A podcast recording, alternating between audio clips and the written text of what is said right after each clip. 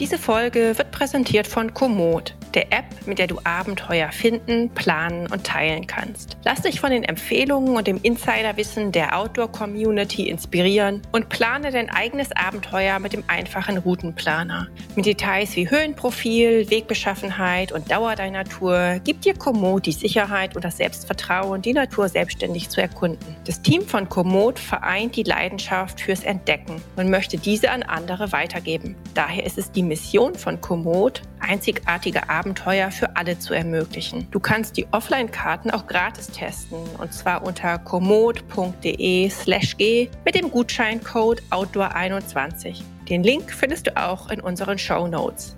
Und jetzt aber erstmal ganz viel Spaß mit dem Podcast. Hauptsache raus, der Outdoor-Podcast. Hallo zusammen, ihr hört Hauptsache raus, den Podcast des Outdoor-Magazins. Ich heiße Katharina Hübner, bin Redakteurin bei der Outdoor und moderiere auch heute wieder die Sendung, in der unser Thema sozusagen ein äh, geflügelter Begriff ist, nämlich Alpencross, der Traum vieler Outdoorer, einmal aus eigener Kraft äh, über die Alpen von München nach Venedig oder irgendeine andere Strecke. Und zwar, ähm, viele machen das zu Fuß hier geht es aber heute darum, auf zwei Rädern über alle Berge zu kommen. Und da habe ich gleich zwei Gesprächspartner, die das äh, in diesem Jahr hinter sich gebracht haben. Das ist einmal Christiane Rauscher, Nane genannt, eine ehemalige Kollegin aus den Radredaktionen hier bei uns im Verlag. Hi Nane. Hallo Katharina. Und außerdem ist zugegen Max Wiesner, der gerade bei uns in der Outdoor-Redaktion ein Praktikum absolviert. Hi Max. Hi, ihr beiden. Äh, ja, steigen wir gleich voll ein. Wie kam es denn zu euren Ideen, ähm, eine Fahrradtour über die Alpen zu machen? War das ein lang gehegter Traum oder eine spontane Idee oder habt ihr ein Buch drüber gelesen und seid so drauf gekommen?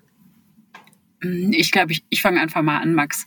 Ähm, ich habe, also tatsächlich war es ganz lustig, ähm, weil ich habe das schon sehr, sehr lange. Ich glaube, ich habe so ein zehn, zehn Jahre vielleicht habe ich so eine Liste mit Dingen, die ich irgendwann mal machen will in meinem Leben und die man immer so vor sich hinschiebt, wie, ich weiß nicht, einmal in, in, in Himalaya reisen und da stand eben auch Alpenüberquerung auf meiner Liste drauf.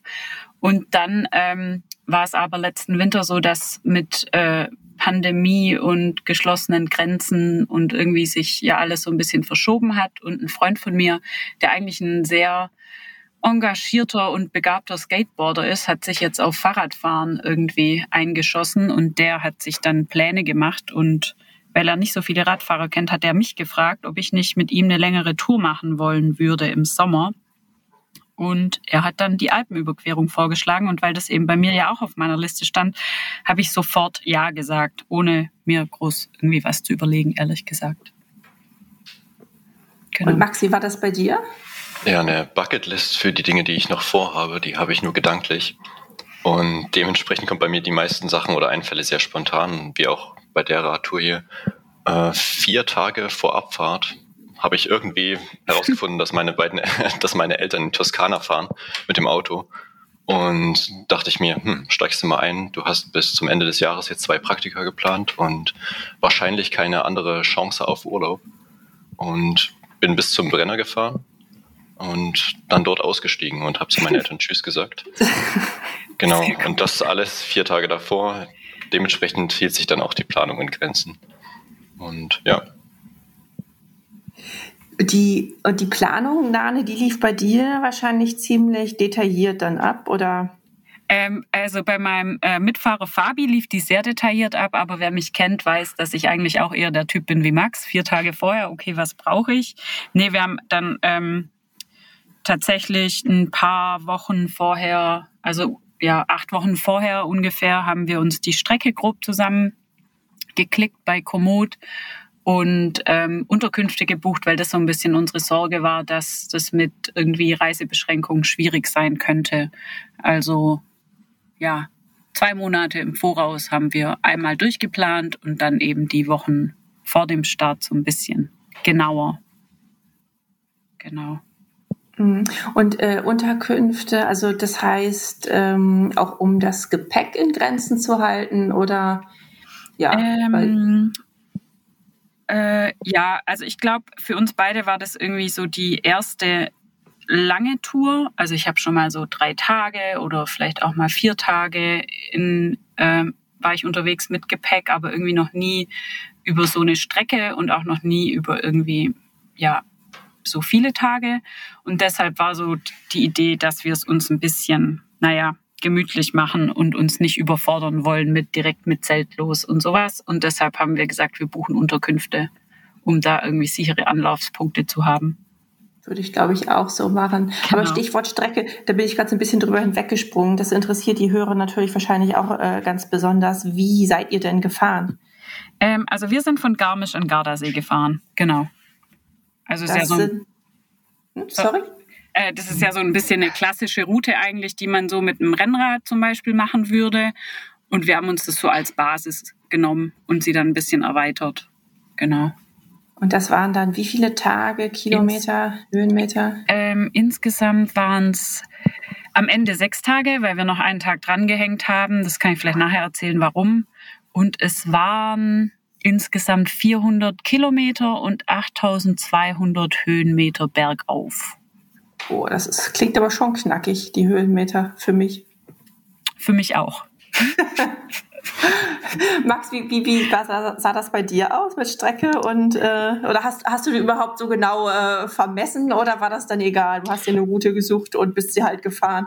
Also der einzige Ankerpunkt ist der Brenner gewesen. äh, ich wollte unbedingt vom Brenner starten, bin dann auch direkt dort ausgestiegen. Äh, letzten Endes sind es 450 Kilometer geworden. Das habe ich aber erst im Nachhinein gemessen, denn ich fahre ohne Kilometerzähler und ja, Handy an der Halterung vorne bei mir am Lenker. Ich wusste also immer nicht, ich hatte keine Tagesstrecken, die ich aufgezeichnet habe.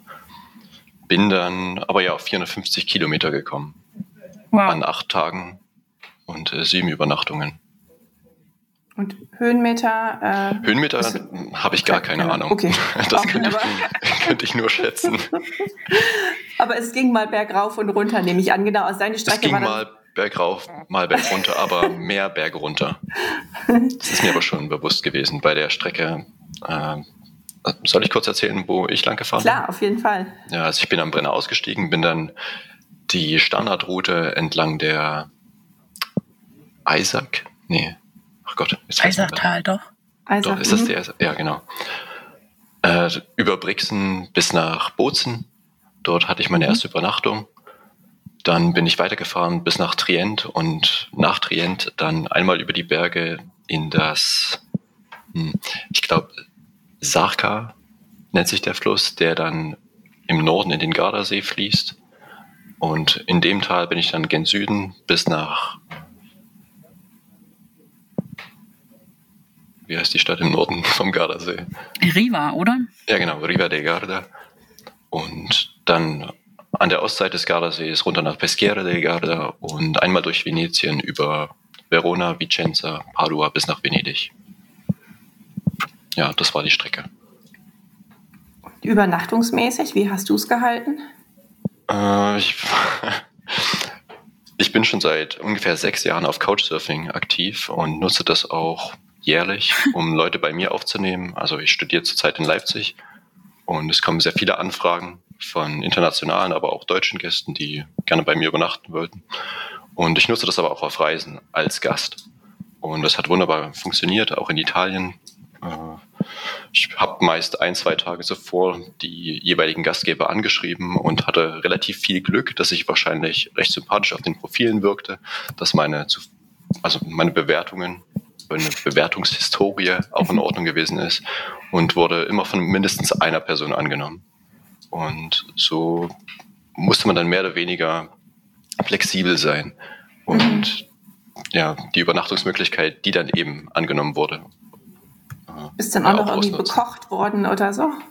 Ah, das läuft dann eher meist so, dass du nicht bekocht wirst, sondern dass du dem Gastgeber was ausgibst. Also das ist eben diese, da der ganze, äh, der ganze Couchsurfing-Prozess oder die, wie soll ich sagen,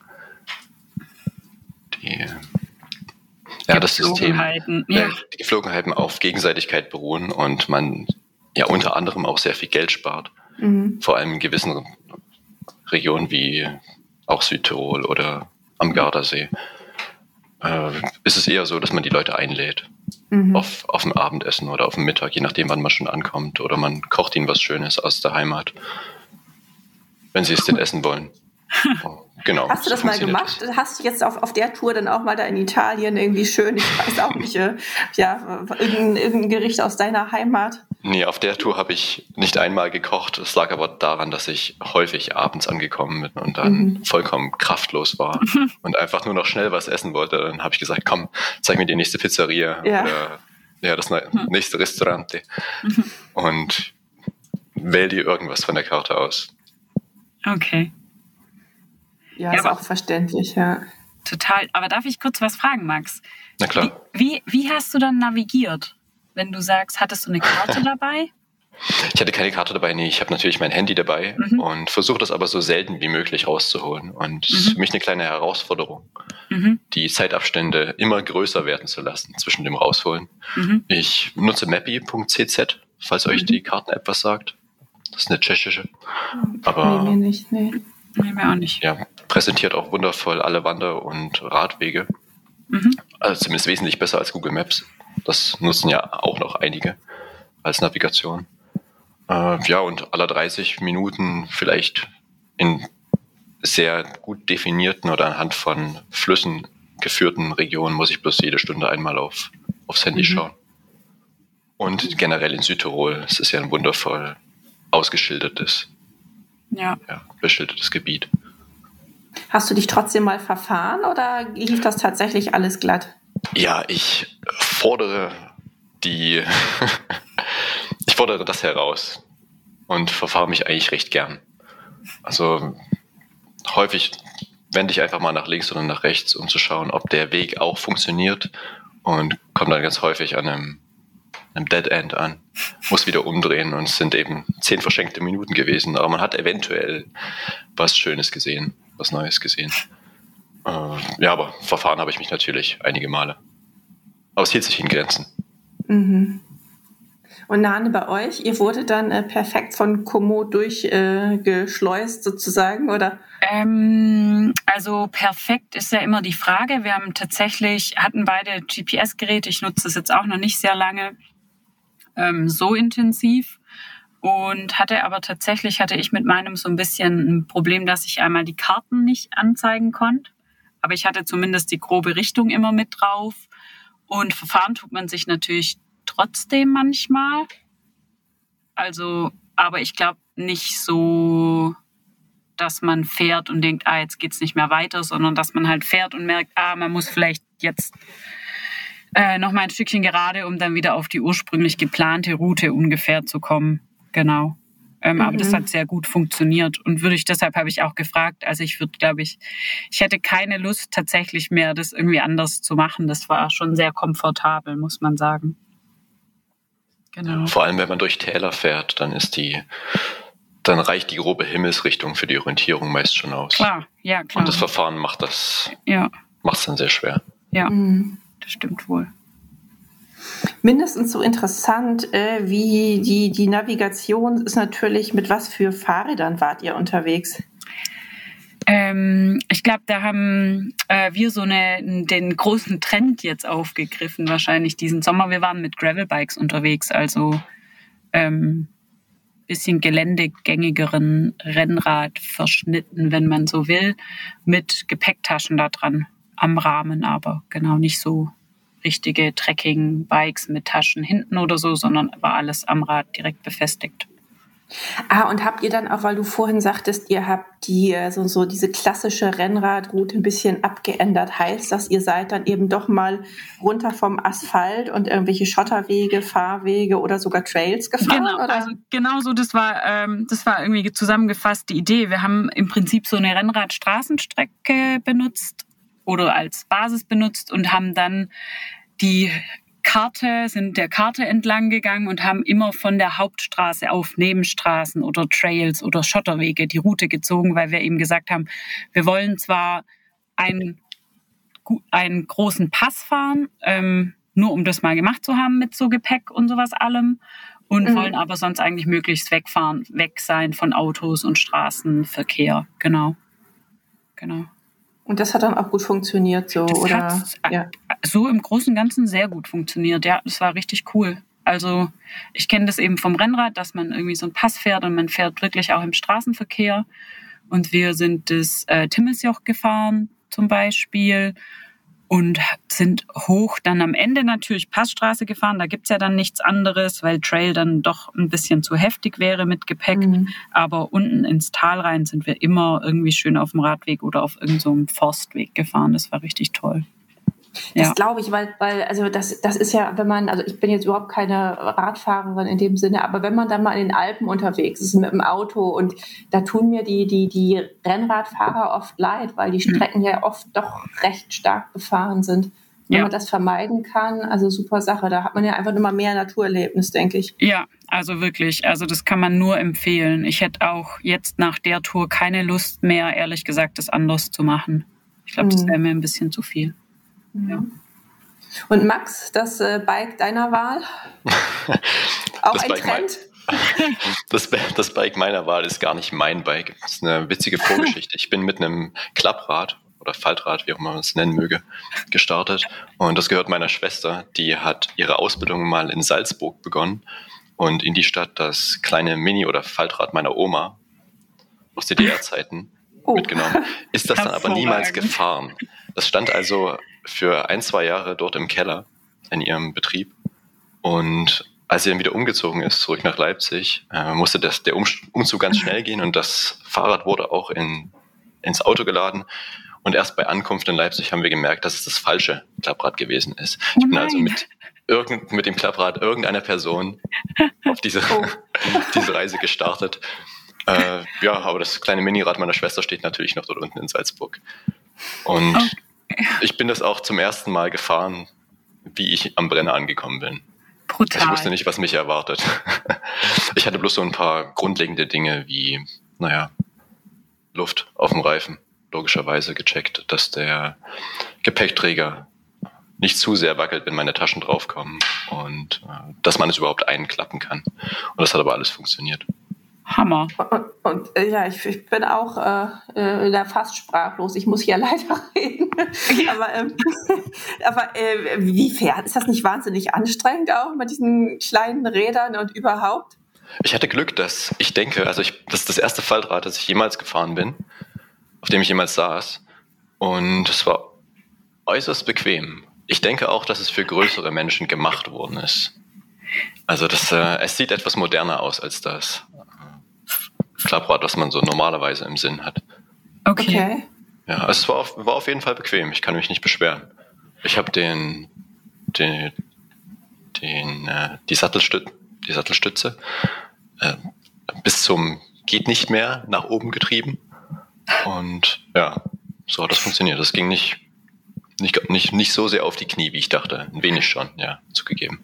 Also Max, ich muss sagen, ich habe auch ein Klapprad, weil ich halt Räder liebe und ich habe dieses Klapprad einfach gebraucht, als ich das gesehen habe. Ähm, aber ich, ich glaube nicht, dass das dran liegt, dass das Klapprad bequem ist, sondern dass du ein harter Typ bist irgendwie. Ich kann mir das null vorstellen. Ich kann mir das überhaupt nicht vorstellen, dass man das aushalten kann. Aber größter Respekt vor der, vor der Idee. Also jetzt nach der Reise werde ich keine andere Reise, die ich nicht von meinem Standort in Leipzig oder je nachdem, wo ich gerade wohne, starte, nicht mehr mit dem Faltrad fahre. Sehr cool. Es war, es hat einfach so viele Vorteile, das Ding klein zu machen. Du mhm. kannst in jedes Auto mit reinpacken. Du kannst, äh, brauchst kein extra Ticket im Zug. Und generell, es lässt sich, lässt sich in einer Hand bequem tragen. Ja. Da würde mich jetzt aber nochmal interessieren, also das, äh, das ist jetzt äh, zu deinem Klapprad, Faltrad geworden, das Fahrrad, was nicht das Fahrrad von deiner Schwester Ja, ich habe das, ich hab das, meine, ich hab das meiner Schwester abgekauft. Nach der Reise habe ich sie gefragt, ob ich das bekommen kann und da hat sie sofort ja gesagt. Sie fährt beinahe kein Fahrrad. Ich bin ohnehin der Einzige in meiner Familie, der sehr viel Fahrrad fährt. Alle anderen fahren größtenteils Auto. Na, ich, ich meinte es auch vor dem Hintergrund, dass diese Verwechslung da stattgefunden hat. Da ist jetzt nicht so irgendwie, dass sich da noch ein, dass sich jetzt Jemand irgendwann wundert. Klapprad schmerzlich vermisst, ja. Naja, also es liegen schon einige hundert Kilometer zwischen Salzburg und Leipzig. Und hm, ja, es ist natürlich dumm gelaufen. Ach, da, da war schon Zeit vergangen zwischen dem Umzug ja, natürlich. und ah, ja, okay, das stand auch schon da, einige. Ja.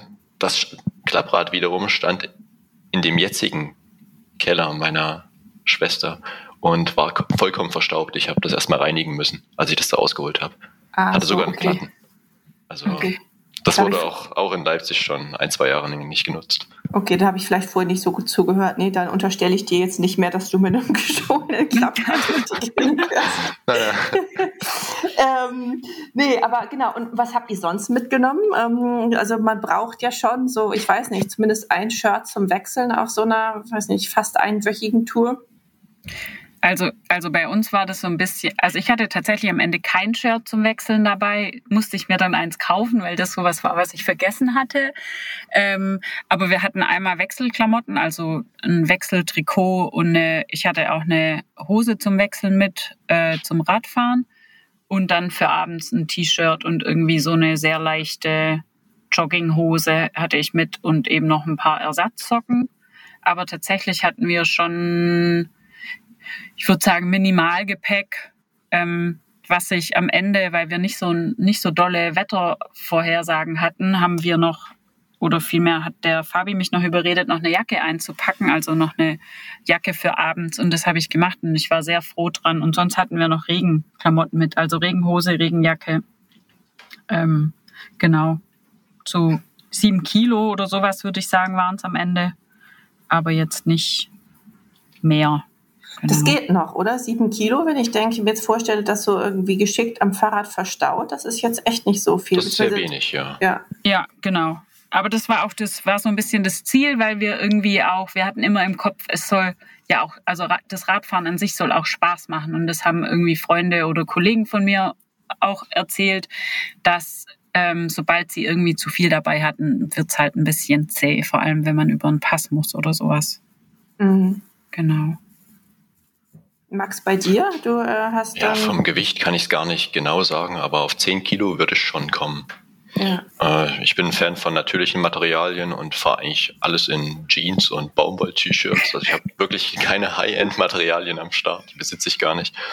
Und ich hatte auch noch so einen kleinen Plan B, falls das Wetter vollkommen ja, verregnet sein sollte, wäre ich, hätte, hätte ich einen Zug genommen, runter nach Rom oder nach Florenz und von dort aus meine Radtour weitergeführt oder auch eben gestartet.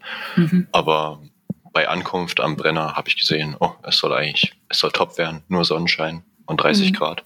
Und ja, da lief das gut mit den drei, vier T-Shirts, die ich eingepackt hatte, zwei kurzen Hosen, eine davon war meine Badehose, mit der ich letzten Endes auch am meisten auf dem Rad saß.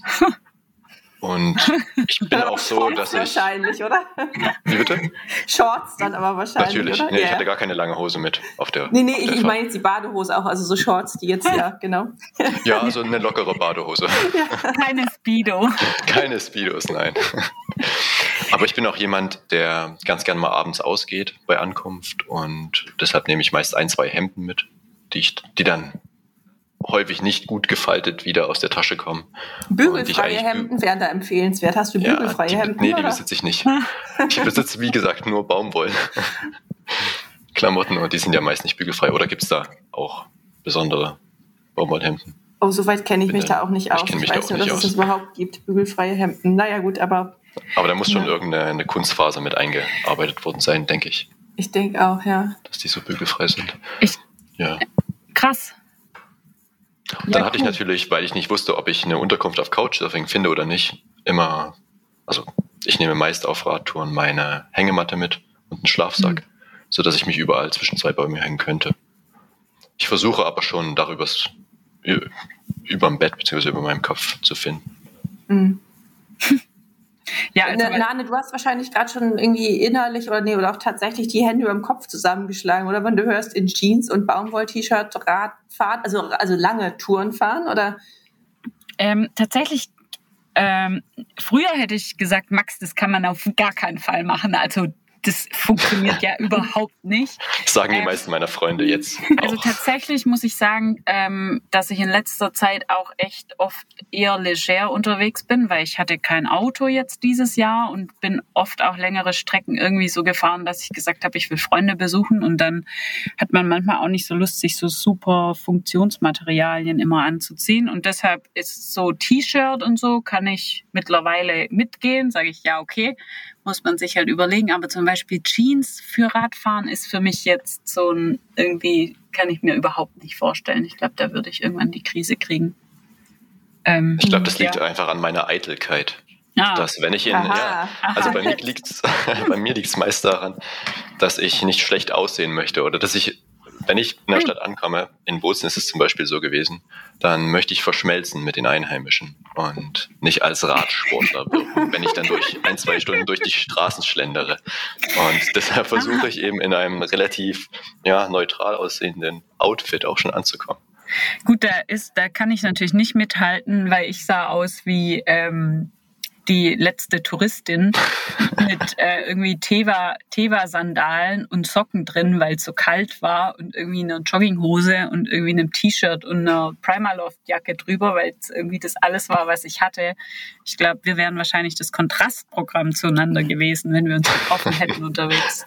Gut möglich. Da muss ich aber nochmal, da fällt mir ein, Max, aber trägst du einen Helm oder das tatsächlich? Aber ich habe auch schon von Leuten gehört, die äh, ja tatsächlich zu eitel sind, um Fahrradhelm zu, aufzusetzen. Äh, ich fahre generell ohne Helm. Das liegt hm. einerseits, hm, ja, Eitelkeit trägt sich ja auch dazu bei. Es sind aber auch gewisse Nachteile, die ich an einem Helm sehe. Also generell ist es einfach ein weiteres Gepäckstück, was ich mit mir rumtragen muss. Und was ich ungern am Rad lasse, da, ja, die, da ich Gefahr läufe, dass, dass mir der gestohlen wird, dann schwitze ich sehr unter dem Helm, vor allem bei 30 Grad. Und habe meist ein etwas beschränktes Sichtfeld links und rechts. Also ich einfach äh, teilweise auch die. Ich bin selten mit einem Helm gefahren, deshalb kann ich mich gar nicht mehr erinnern, wie es sich als Kind angefühlt hatte. Aber mhm. Ja, ich finde es unangenehm. Und zurzeit ist meine Antwort auf, auf die Frage mit Helm oder ohne noch nein. Kann sich natürlich noch, immer ändern. Klingt aber, als würdest du drüber nachdenken. ja, na, gerade in Stuttgart äh, mache ich mir häufiger mal Gedanken bei längeren Bergabfahrten äh, mit 35 Kilometern die Stunde auf diesem kleinen Venirad, ob es vielleicht nicht doch praktisch wäre, den Helm zu tragen, aber. Vielleicht ja. sogar blau, Max, würde ich sagen. Mhm. Ja. Je, je, nachdem, wie acht, achtsam man fährt, wie vorsichtig, ja. äh, ist das von Person zu Person unterschiedlich. Ja klar, aber es gibt ja, ich meine, es gibt ja Faktoren, auf die hast du keinen Einfluss, wie jetzt Natürlich, irgendwelche ja. autofahrenden Rüpel zum Beispiel oder Leute, die nicht so genau gucken. Aber, aber gut, das, das wollen wir jetzt mal nicht unendlich vertiefen. Wir sind ja, eigentlich beim Thema mit dem Fahrrad über die Alpen, durch die Alpen. Was dann ja auch noch interessant wäre, ähm, also ihr seid auf jeden Fall beide da recht sportliche Strecken gefahren. Ähm, ihr fahrt sonst auch viel Fahrrad, also wirklich als, als, als Sport oder war das dann auch ähm, ja, wie soll man denn sagen, so, so, so eine ultimative Challenge, so, so eine Art Selbsttest, genau, Selbsttest. Also also ich glaube, für mich war es kein Selbsttest. Es, also ich hätte jetzt, ähm, es war mein, meine Urlaubswoche sozusagen und ich fahre sonst auch relativ viel Rad, also ganz unterschiedlich auch, keine Ahnung, Mountainbike, E-Mountainbike, was auch immer. Es ist, wie, Katharin, wie du ja schon gesagt hast, es ist sehr, war ja auch mein Job oder ist immer noch Teil meines Jobs. Und deshalb würde ich schon sagen, dass ich eine Radfahrerin bin. Und deshalb war jetzt die, also ich glaube, das klingt dann, wenn man, klingt mehr, als es dann tatsächlich, wenn man viel Rad fährt, eigentlich ist so. Mhm. Genau. Und hast du dich auf sowas wie eine, eine Passüberquerung dann auch nochmal, also hast du, ne, anders gefragt, hast du dann bei deinen Radfahrten hier im schönen Schwabenland, im Stuttgarter Umland, Schwäbische Alb, hast du da bewusst mehr Anstiege nochmal eingebaut, oder? Also ich muss, also tatsächlich hatte ich mir das vorgenommen. Ich habe gedacht, es ist sehr schlau und habe dann auch mit meinen äh, Kollegen, wir haben ähm, bei so einer Challenge auf Strava mitgemacht. Im Mai hatte ich schon angefangen. Ähm, Kesseln heißt es, das sind die schwäbischen Bergfahrmeisterschaften. Also es funktioniert so, dass man jede Woche eine ein äh, Strava-Segment fahren muss auf Zeit und dann gibt es eben eine Wertung. Also das ist natürlich alles semi semi ernst zu nehmen oder ich habe semi ernst genommen und habe dann aber mich angemeldet mit einem Team, weil irgendwie war das so der Teamgedanke und habe das dann gemacht und habe gedacht, ist ja auch super als Vorbereitung. Jedenfalls nach diesen, glaube sechs Wochen waren das jede Woche einmal so einen krassen Anstieg und danach hatte ich so keine Lust mehr auf Radfahren, dass ich tatsächlich mich weniger vorbereitet habe auf die Alpenüberquerung, als ich eigentlich gedacht hatte. Aber vielleicht war es am Ende doch ein ganz gutes Training. Ja. Ich weiß es nicht. Aber mhm. ich bin mhm. relativ ähm, viel Rad gefahren, weil ich eben, wie ich gesagt hatte, kein Auto hatte und dann versucht habe, viele Strecken irgendwie mit dem Fahrrad zurückzulegen. Und ich glaube, das ist so eine ganz gute Vorbereitung, dass man halt nicht, keine Ahnung, dass man auch einfach mal drei, vier, fünf Stunden vielleicht Rad fährt, ähm, um sich dran zu gewöhnen einfach. Ja, und auch schon mal genau. mit Gepäck, also mit ein bisschen mehr Gepäck dran. Hast du das auch ähm, gemacht oder würdest du es empfehlen, so ähm, Leuten, die was Ähnliches vorhaben? Ich habe das jetzt schon ein paar Mal gemacht, so auf Touren. Und ich glaube, man kann es auf jeden Fall empfehlen, das einmal auszuprobieren, weil es doch ähm, das Fahrverhalten von dem Rad ähm, sehr beeinflusst, würde ich mal sagen. Also es ist schon ein großer Unterschied, je nachdem. Und dann kann man, also oder vielmehr, ich habe das auch nicht so ganz explizit gemacht, habe mich aber beraten lassen. Und ich glaube, man muss sich schon auch gut überlegen, wo packt man was Schweres hin und wo packt man eher die voluminösen, leichteren Dinge ein. Also ich mhm. glaube, da kann man schon ein bisschen was ähm, noch rausholen, mhm. dass man es unterwegs dann ein bisschen leichter hat. Ja. Und Max, wie war das bei dir? Also wenn du dich also vier Tage vorher, äh, da war dann wahrscheinlich, ja klar, also da war natürlich keine sportliche Vorbereitung, aber du hast es durchschimmern lassen, du fährst ja sonst auch viel und hast schon längere Radwanderungen sonst auch gemacht, oder? Ja, also ich selbst bezeichne mich nicht als Radsportler, da es für mich einfach nur das Fortbewegungsmittel meiner Wahl ist und das Einzige, was ich zurzeit nutze, vor allem im Sommer. Äh, aber in den Augen vieler wäre ich wahrscheinlich ein Radsportler. Also ich fahre bestimmt 100 Kilometer in der Woche, meist mehr und wahrscheinlich auch recht hohe Geschwindigkeiten, aber mit den verschiedensten Fahrrädern. Also bei mir zu Hause stehen drei, vier verschiedene. Ich fahre vom Rennrad hin bis zu einem undefinierbaren Fahrrad, was ich einfach mal, was ich aufgelesen habe und ja, ohne Gangschaltung eben irgendwie fährt. Und was ich beispielsweise an Abenden nutze, wo ich das Fahrrad in Gegenden abstelle, in denen ich mir nicht so sicher bin, ob es mir geklaut wird oder nicht. Äh, und unternehme ab und zu mal eine Wochenendtour mit einer Übernachtung, äh, versuche aber jedes Jahr mehrere Wochen unterwegs zu sein am Stück. Und letzten August bin ich einmal mit einem Freund von Paris äh, entlang der Loire bis zum Atlantik gefahren und dann runter nach Bordeaux und über Bordeaux, äh, über Toulouse, äh, Marseille und Monaco bis nach Genua. Und das waren 2000 Kilometer in einem Monat. Wow. Und das habe ich mhm. auch, wie mit dem Faltrad. Ich glaube, ich lege es einfach darauf an, mit einem Fahrrad gemacht, was ich zwei Tage zuvor neu gekauft habe bei Stadler für 200 Euro. Hm. Und ich ja. wollte es einfach mal ausprobieren, ob das so funktioniert. Und ich hatte auch keine Lust, irgendein Fahrrad auf Vordermann zu bringen. Habe das neue Fahrrad gekauft. Und also mein Bruder wollte ohnehin ein neues Fahrrad und das habe ich für ihn dann eingefahren. Okay. Aber ja, ich, ich fahre schon viel Fahrrad. ja, es war, ja es, ich hatte auch nicht einen Platten. Ich hatte gar keine okay. Probleme im Gegensatz zu meinem äh, Partner, der viermal einen Platten hatte. Und das mit einem total hochwertigen ja. Tourenrad dann? Ja, oder? tatsächlich. Okay. okay. Vielleicht bist du einfach ein Glückspilz. Ich, wie gesagt, ich fahre sehr aufmerksam und vorsichtig. Mhm. Ich denke, aber generell, ich laufe auch so und versuche mich so zu verhalten und kommt, schlägt wahrscheinlich auch beim Fahrradfahren durch. Hm. Ich mache mir viele Gedanken auf äh, äh, unebenen Oberflächen weiche ich den kleinsten Kieseln aus. Also ich mache mir wirklich viele Gedanken, teilweise zu viele. Hast du denn trotzdem noch einen Blick für die Landschaft? Weil das, ja, das wäre jetzt ja auch noch interessant, also wie ihr ich da. Ich denke schon. Ja. Ja. Ich halte auch sehr viel an und mache Fotos und genieße die, die Gegenden, in denen ich einfach ja, für fünf Minuten stehen bleibe. Okay. Also ich mache viele Pausen. Ich fahre, wenn ich schon weiß, wenn ich am Morgen schon weiß, dass ich wahrscheinlich mehr als 60, 70 Kilometer hinter mich bringe, dann äh, plane ich ein, nicht mehr als 15 km/h die Stunde zu, zu fahren. Also ich fahre sehr gemächlich. Wenn ich weiß, dass ich plus 30, 40 Kilometer fahre und naja, es kommt auch immer auf die Gegend an und wie viele Abstecher man nach links und rechts macht, dann versuche ich schnell zu fahren, damit ich mich auch ein bisschen verausgabe, bevor ich mein Mittag- oder Abendbrot esse. Mhm. Könnt ihr so ein paar Highlights, also landschaftlicher Art oder, oder auch sonstiger Art noch von euren ähm, Alpentouren jetzt nennen? Also wo ihr sagt, boah, das war einfach der Hammer. Und wenn jetzt jemand auch so, ein, so was ähnliches, so eine Tour macht, also es lohnt sich auf jeden Fall hier und da anzuhalten.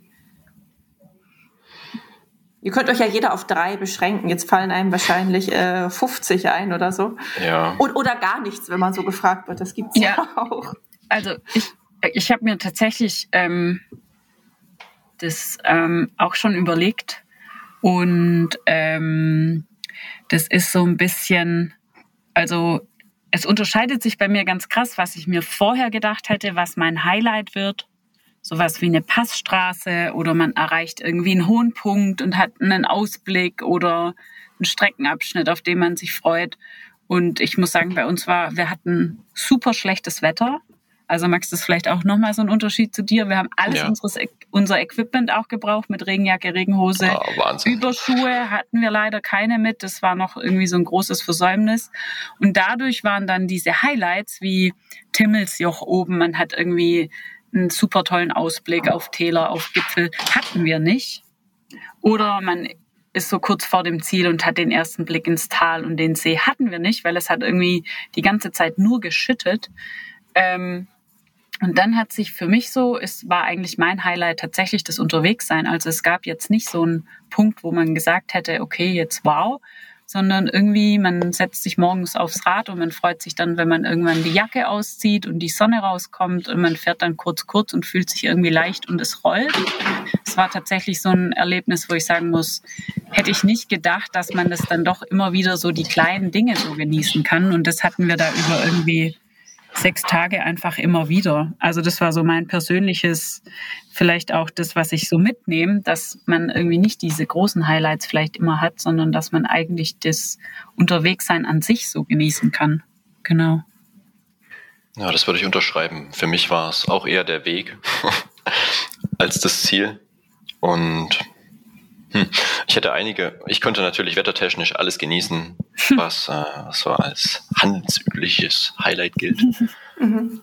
Äh, also direkt einfallen tut mir der Lago di Toblino, 20 Kilometer nördlich vom Gardasee. Ja, da kann man einfach viele Stunden verbringen an dem Ufer. Und eigentlich das beste Gefühl ist die Freiheitsbrücke gewesen, die eben nach Venedig führt. Ich habe in Mestre mhm. übernachtet für zwei Nächte und bin dann zweimal die Freiheitsbrücke nach Venedig gefahren und auch wieder zurück. Und das sind ja schon bestimmt drei, vier Kilometer, die die lang ist. Und ja, es waren nicht viele andere Fahrradfahrer unterwegs. Und vor allem der Moment, wenn du morgens um sechs startest und alles ist noch sehr frisch, äh, findet sich eigentlich niemand auf der Straße. Das, das war die Highlights. Morgens sehr früh zu starten und abends spät und erschöpft anzukommen. Mhm. Cool. Und dann noch die Dusche genießen. Ja. Wahrscheinlich. ähm, Gab es dann auch mal Tiefpunkt? Also gut, Banane, das klang gerade schon durch, das Wetter einfach, ne? Aber an, ansonsten, dass es dann doch mal irgendwie wehtat oder man sich wund gefahren hat oder ähm, würdet ihr da sagen, nö, das äh, eigentlich nicht? Ja, das ist die Schwachstelle an meinem System und an meiner wenigen Vorbereitung, dass ich wirklich mit schlechtem Wetter nicht gut umgehen könnte. Und generell raubt mir das so die Freude oder die Lust am, am Radsport.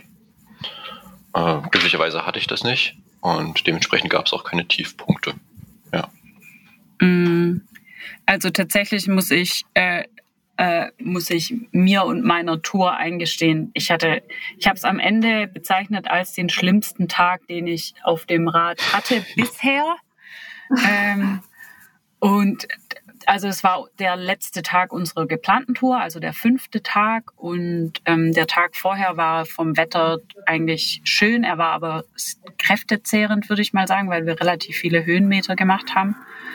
Und ähm, wir haben dann abends schon festgestellt, dass wir uns eine, einen recht anspruchsvollen letzten Tourtag ausgesucht hatten. Wir mussten also nochmal über einen Bergkamm, bevor wir dann ähm, ins Tal abfahren hätten können und dann Gardasee fahren. Und dann haben wir festgestellt, dass die Abfahrt, die sah auf der Karte ein bisschen tricky aus. Sprich, halt super steil und die Beschaffenheit der Straße war uns nicht so ganz klar. Und dann haben wir eben überlegt, machen wir es oder machen wir es nicht, haben es ein bisschen umgeplant und sind dann am nächsten Tag los. Und da, das war so der Tag, da habe ich gemerkt, okay, ich bin jetzt schon ein bisschen müde körperlich. Und ähm, ich kann mich immer ganz gut durchboxen, wenn der Weg schön ist, aber das Wetter hat halt nicht so mitgemacht. Und dann hat sich herausgestellt, dass unser geplanter Weg auch auf solchen, kennt ihr die solche Betonstraßen, also nicht ein Forstweg, sondern einfach so Betonstücke im Wald, also die man immer so ein bisschen rau und die waren dann immer so ange, mhm. angeschliffen, wenn es halt steiler wurde, damit die Autos da irgendwie gut hochkommen. Und das war jetzt nicht so doll, da zu fahren. Und ich dachte schon, oh je. Habe aber gedacht, okay, beißen wir uns einmal durch, Frau Rauscher. Habe ich dann auch gemacht. Ähm, es ging aber nur so lange, bis wir an so eine Skipiste kamen und dann tatsächlich unser letzter steiler Aufstieg die Skipiste hochging, die auch auf so einer Betonstraße war.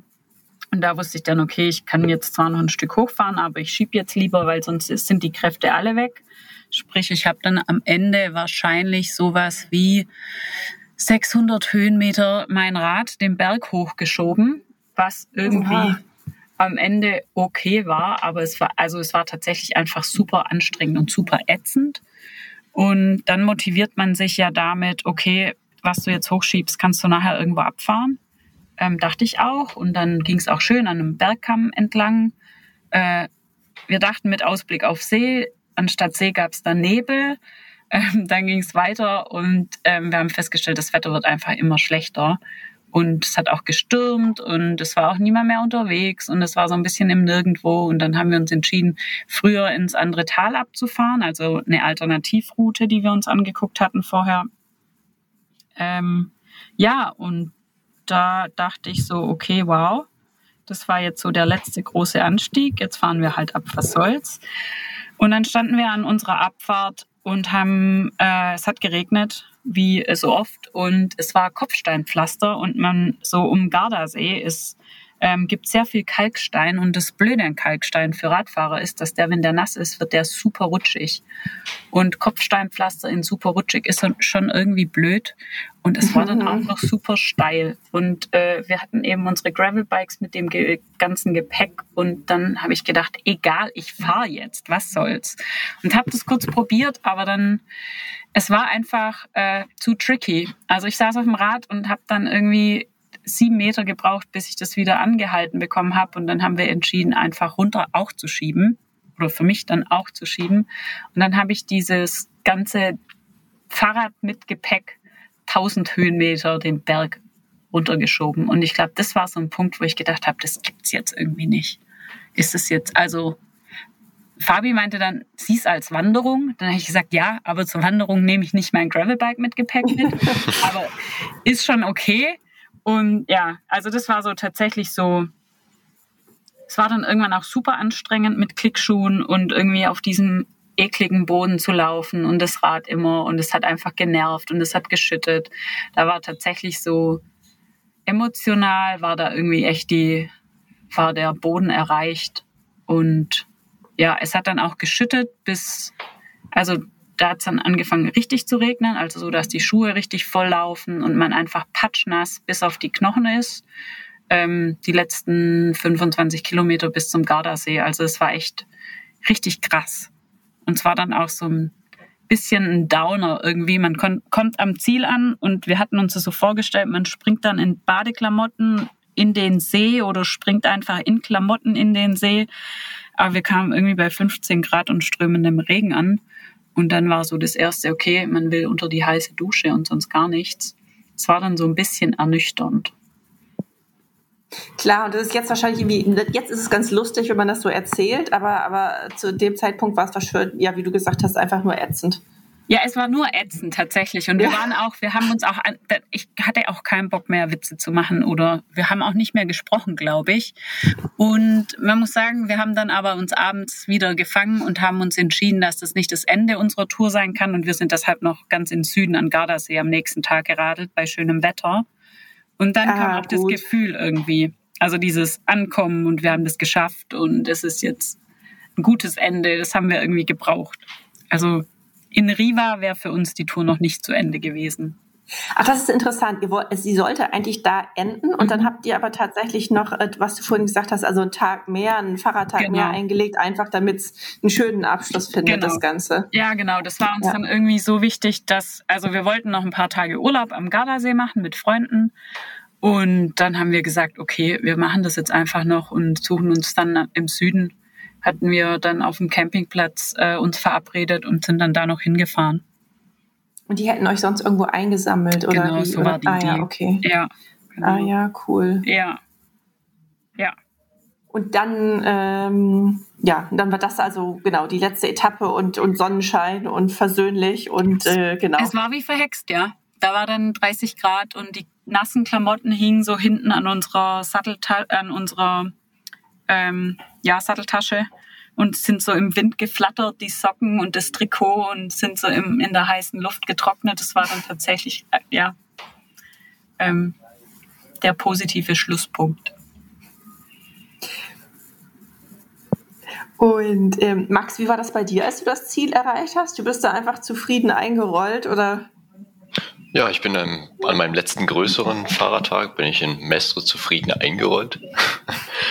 Hab mir dann dort, weil ich niemanden finden wollte, der mich aufnimmt, äh, da Venedig ja schon sehr touristisch ist und ich wollte einfach die zwei Tage für mich haben und mich nicht um meine äh, Couchsurfing-Gastgeber kümmern, denn häufig musst du das so tun und die ein bisschen beschäftigen. Sie beschäftigen wiederum dich und mhm. ja, du investierst eben viel Zeit. Das kann sehr schön sein, aber wenn du einfach mal Zeit für dich haben möchtest und eine Stadt äh, genießen willst, dann darum habe ich mir dort ein Hostel genommen und ja, meine Belohnung ist eigentlich gewesen, dass ich mir sehr viele Espressi gegönnt habe.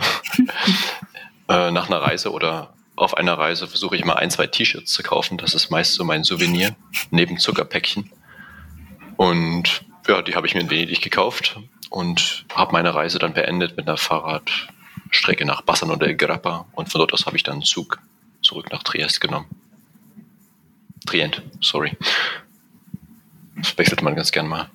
Ich habe jetzt irgendwie, ich, ich dachte irgendwie, du hättest deine Eltern dann noch getroffen, aber das hast genau, du gar nicht. Die, du bist, achso, doch. Doch, okay, doch, die okay, haben mich dann wieder mitgenommen von Trient hm. aus. Ah ja, perfekt. Die sind die gleiche Strecke zurückgekommen. Ja. Habt ihr euch noch irgendwie belohnt, Nane? Oder ähm, äh, ich, ich, stell, also, ich will vielleicht. Ach, sehr gut. Stimmt, der war bei mir auch dabei.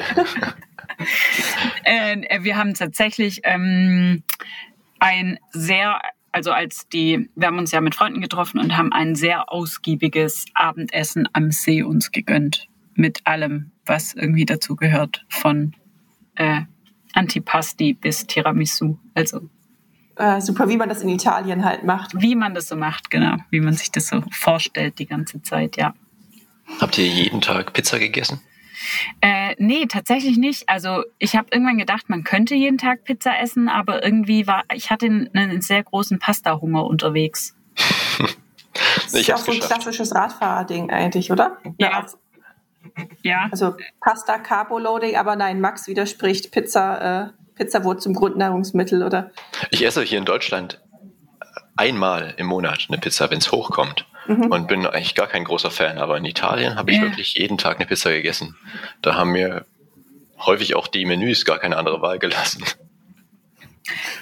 auch preislich, sei ja. dazu gesagt. Pasta kostet ja auch nicht die Welt eigentlich, oder? Doch, also ja? häufig sogar schon, also manchmal sogar das Doppelte. Ja. So eine Pizza. Mhm. Also es sind, kom sind komische Preisunterschiede in Italien.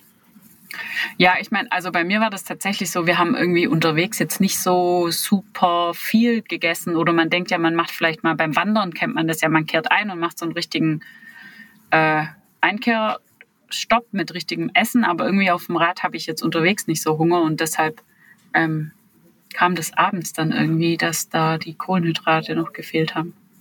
Und da war mir okay. Pizza nicht genug. Mhm. Kann ich mir irgendwie vorstellen. Also während der Radtour das, das Schöne gewesen in Südtirol, aber eigentlich auch in Venetien, da es entlang der Strecken überall Obstbäume wuchsen hm. und auch verschiedenste ja, Sträucher, von denen man Beeren sammeln konnte. Und es gab eigentlich immer irgendwelche kleinen Snacks am Wegesrand. Hm. Das war bei mir ganz praktisch. Also hast du auch keine Riegel dabei oder so? Nee, ich habe nie, nie Essen mit dabei. Oh Gott, gar Um nicht. Himmels. Gar nicht. Um Himmels Himmels Willen, man hat doch immer eine Ich, ich habe Notration 0,5 dabei. Liter Wasser dabei und gar kein Essen. Total, Max. Also es Ja. wird bei mir überhaupt nicht gehen, weil ich regelmäßig das Gefühl habe, dass ich verhungere. Und dann muss ich irgendwo auch griffbereit irgendeine Riegel oder Nüsse oder irgendwas haben. Ich glaube, sonst würde ich es nicht schaffen. Und ich bin muss, ich muss wissen, dass ich muss wissen, also beim Genau. Wandern oder was auch immer, ich muss wissen, dass es da ist. Dann, Ja, dann, dann, genau. dann geht es vielleicht auch ohne, aber zu denken, ich habe nichts zu essen dabei. Ja. so, Echt? Das, äh, Ja, nee, ja, äh, nee, mm, mm. Ich habe wirklich nur Zuckerpäckchen, die ich von irgendwelchen Cafés als Souvenirs, wie gesagt, mitgenommen habe. Also die Total. könnte ich mir dann Und die geben. schüttest du dir dann so Aber- rein wie so eine Brause, wenn du mal unterzuckert bist. Also wenn es wirklich knallhart kommt, dann ja, dann gäbe es Zucker. Nee, ich finde, ich, find- also wir haben tatsächlich dann eben unterwegs uns auch immer Snacks für unterwegs gekauft. Und zum Beispiel in Südtirol gibt's ja dann immer dieses Schüttelbrot. Und sowas, das finde ich ganz wunderbar. Dann hast du das als Snack und weißt, du hast es. Und dann kann ich die ganze Zeit auch beim Radfahren denken, ach, die nächste Pause, da gönne ich mir ein Stückchen Schüttelbrot und eine Dattel. Und dann geht's irgendwie weiter. Ja. Ja.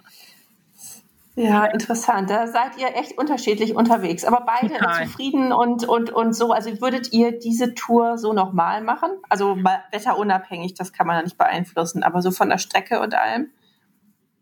Ähm, ich glaube, also ich würde es, glaube auf jeden Fall bis auf den letzten Tag jetzt. Ich glaube, das würde ich tatsächlich ein bisschen anders planen. Klar. Ähm, mhm. äh, würde ich das auf jeden Fall so nochmal machen und tatsächlich auch länger. Also ich habe gedacht, fünf Tage reichen mir, aber irgendwie war jetzt die Lust auf Radfahren hat irgendwie nicht nachgelassen auf der Tour.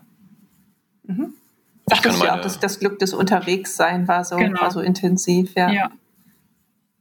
Max? Ja, Ich kann meine Strecke auch vollends weiterempfehlen und fand auch, dass die sieben oder acht Tage vollkommen ausgereicht haben für die, ja, für die Ziele, die so auf dem Weg lagen.